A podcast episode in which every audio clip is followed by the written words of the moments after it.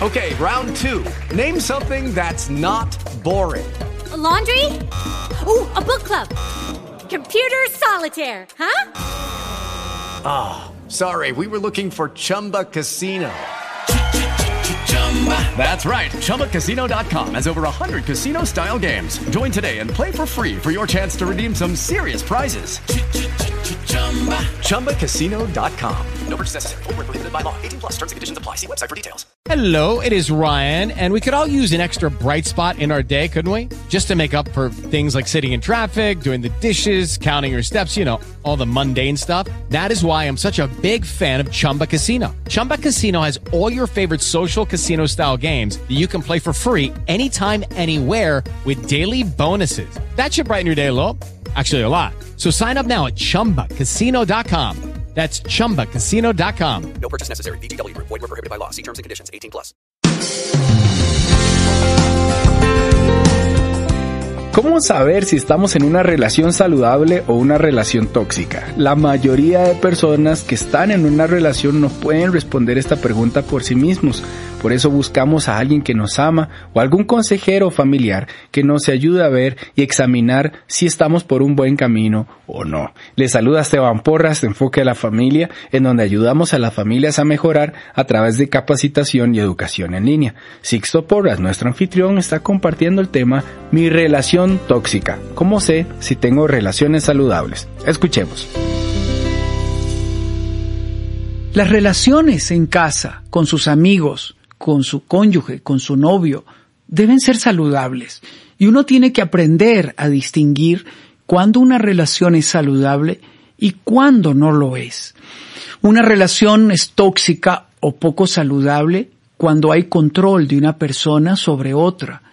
Cuando una persona busca solo la satisfacción de sus deseos y es hedonista, egocéntrico. Cuando me manipula cuando manipula mis sentimientos para controlarme, cuando la otra persona vive como una víctima y todo es en función de él y yo me siento mal y hace un drama de todo, no le importan las emociones de los demás.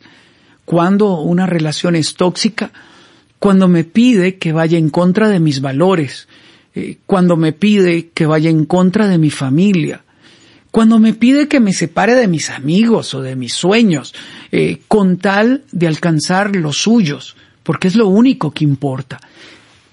Esa relación es tóxica, dañina, y usted debe terminar inmediatamente, o bien buscar ayuda.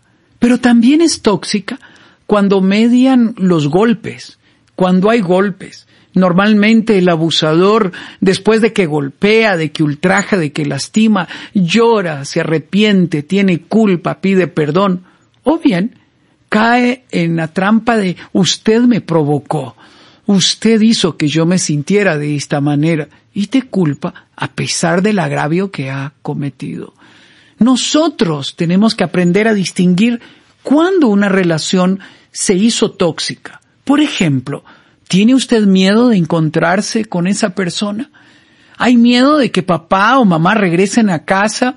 ¿Miedo a su reacción? ¿Miedo a lo que hará? ¿Miedo si nos va a golpear? ¿Si nos va a gritar? ¿Si nos va a lastimar? Tengo miedo a las personas que viven conmigo. Y yo hago esta reflexión porque ningún texto bíblico justifica una relación abusiva.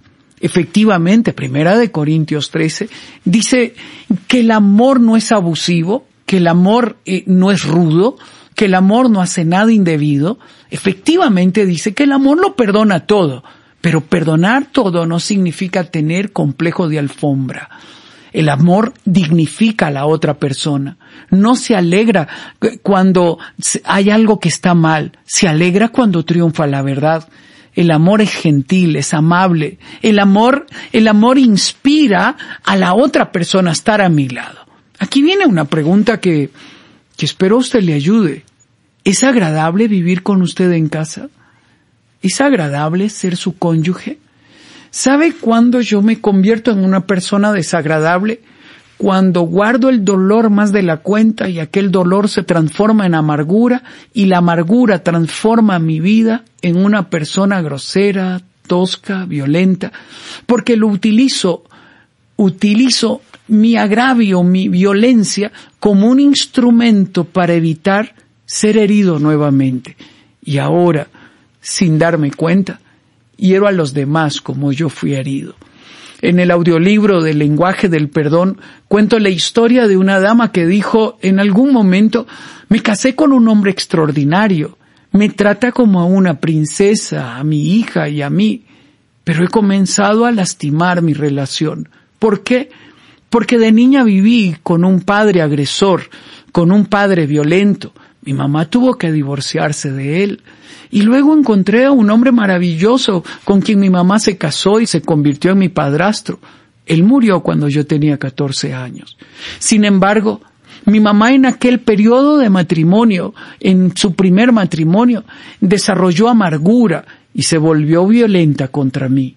Mi esposo me dice hoy que yo estoy sacando la amargura que mi mamá me trasladó y sin darme cuenta he comenzado a herir a un hombre bueno que me ama, que me estimula, y de repente me veo gritándole, humillándole y lastimándole.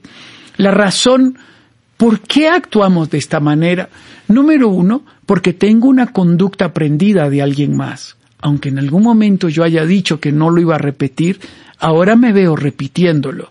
Número dos, porque tengo un dolor que no es sanado. Número tres, porque legitimé una conducta en algún momento lo vi como válido y aprendí que esa conducta se puede utilizar para establecer relaciones. Yo tengo que reflexionar si en mi infancia yo tuve situaciones que lastimaron mi alma y que hoy están lastimando el corazón de las personas que están a mi lado. Antes de continuar con el programa, queremos recomendarle un recurso de enfoque a la familia. Se llama Cómo amarme y amar a los demás. Este es un curso que le hará reflexionar sobre la elección de pareja y trae principios claves sobre el amor. Usted reflexionará sobre el verdadero significado del amor, aprenderá sobre las señales de peligro a la hora de involucrarse en una relación, identificará aquellas características importantes en el perfil de su futuro cónyuge y consejos para la preparación matrimonial. Este curso es impartido por nuestro director para Iberoamérica, Sixto Porras. Usted puede aprender a su ritmo desde su dispositivo favorito y descargar la guía del curso.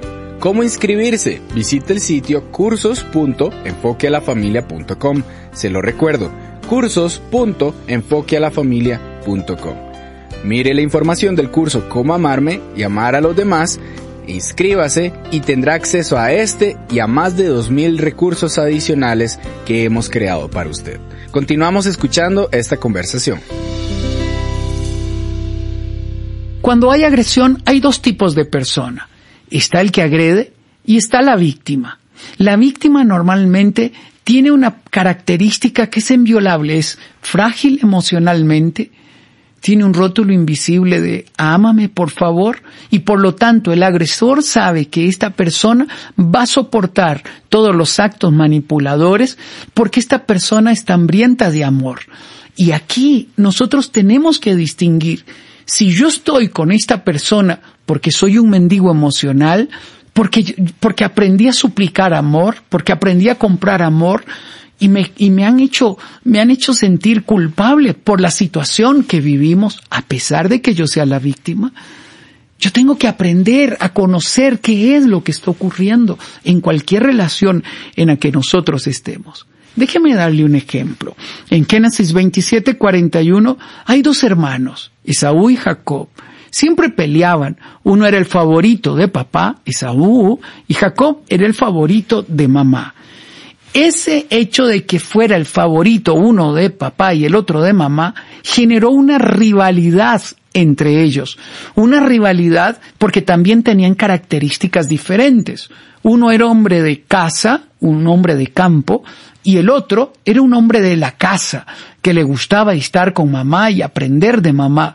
Bueno, en medio de esa competencia y de, y de esa rivalidad que generaron los padres, se provocaban escenas que despertaban en ellos sentimientos que les llevaban a herirse o a tratar de quitarse lo que el otro tenía. Pero en algún momento, Para el pueblo judío la bendición de un padre es irrevocable, no es una palabra que se dice nada más, es una declaración que con el tiempo se cumple. Y en el momento indicado, la madre había planeado cómo su hijo favorito Jacob obtuviera la bendición que le, por ley le correspondía al hermano mayor. Cuando esto se da, dice la Biblia aquí en Génesis 27, 41, a partir de ese momento, Esaú guardó un profundo rencor, un dolor que se convirtió en amargura y una amargura que lo lleva a un rencor profundo hacia su hermano por causa de la bendición que le había dado su padre y pensaba, observe su pensamiento, observe lo que produce la amargura y el rencor. Ya falta poco para hacer duelo por mi padre, ya falta poco para que mi padre muera. Después de eso, mataré a mi hermano Jacob. Y lo decía, a tal punto que la madre le dice a Jacob, huye corre, tu hermano te va a matar. Y ese odio y rencor hizo que los hermanos estuvieran separados por más de 30 años. ¿Sabe lo que ocurre al final del tiempo? Jacob aprende no a robar la bendición ni a usurpar el lugar que le correspondía a su hermano. Jacob se encuentra con Dios en una relación profunda. Dios lo bendice y hace prosperar lo que él tiene. Ahora Jacob está lejos, ya no está bajo el abrigo de su madre, y ahora está con Labán, que ahora el abusador es Labán. ¿Por qué? Su suegro. Porque se aprovechaba de la bendición que Jacob tenía, donde se multiplicaba lo que él tenía, y Labán comienza a poner restricciones en aquella relación. En primer lugar, Jacob se enamora de Raquel y le da a la hermana mayor. Y, y de repente Jacob, por amor, trabaja siete, catorce y veintiún años para alcanzar su libertad y el privilegio de vivir con la mujer que amaba. Es engañado. Constantemente el salario se lo cambia a Labán, le hace trampa en, en los negocios que hacen. Sin embargo, la mano de Dios estaba sobre Jacob y Jacob ya no era el mismo. Ahora él sabía lo que costaban las cosas. Y él dijo, basta ya de vivir bajo la subyugación de un suegro donde ya no hay paz, donde hay abuso, donde hay agresión, y Dios le habla y le dice, vuelve a la tierra de tu padre. Hay momentos donde uno debe de salir de una relación abusiva. Esa relación que ya describí, donde no hay paz, donde no hay gozo, donde no hay alegría, donde me siento juzgado, disminuido, donde tengo que suplicar el amor, donde, donde se abusan de mí, donde la otra persona tiene un sentimiento de víctima y me convierte a mí en una persona culpable de su estado emocional. No está bien. Cada uno debe ser responsable del manejo de sus emociones y de cómo se siente. Y yo debo de aprender a distinguir si estoy en un ambiente donde hay abuso emocional. Haga lo que hizo Jacob. Reunió a sus esposas y dijo nos vamos. Establecieron una estrategia y comenzaron el camino de regreso para encontrarse con su padre con Isaac a esa tierra que le llevaría ineludiblemente a encontrarse en el camino con su hermano mayor. Pero Jacob ya no era el mismo. Jacob había cambiado. Número uno, se encuentra con Dios. Y es cuando se encuentra con Dios que recibe una transformación en su carácter. Ahora era fuerte, ahora era valiente, porque había, se había encontrado cara a cara con Dios y Dios lo marcó, lo marcó en su carácter. Cuando su hermano se da cuenta que Jacob viene en camino, sale con los soldados con la mentalidad de, de matarlo y materializar todo aquel odio que él había abrigado por tantos años.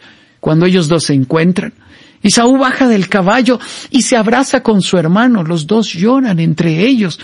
Y yo me imagino que se hicieron las preguntas de rigor. ¿Cómo es que estuvimos treinta años separados solamente porque guardé rencor en mi corazón?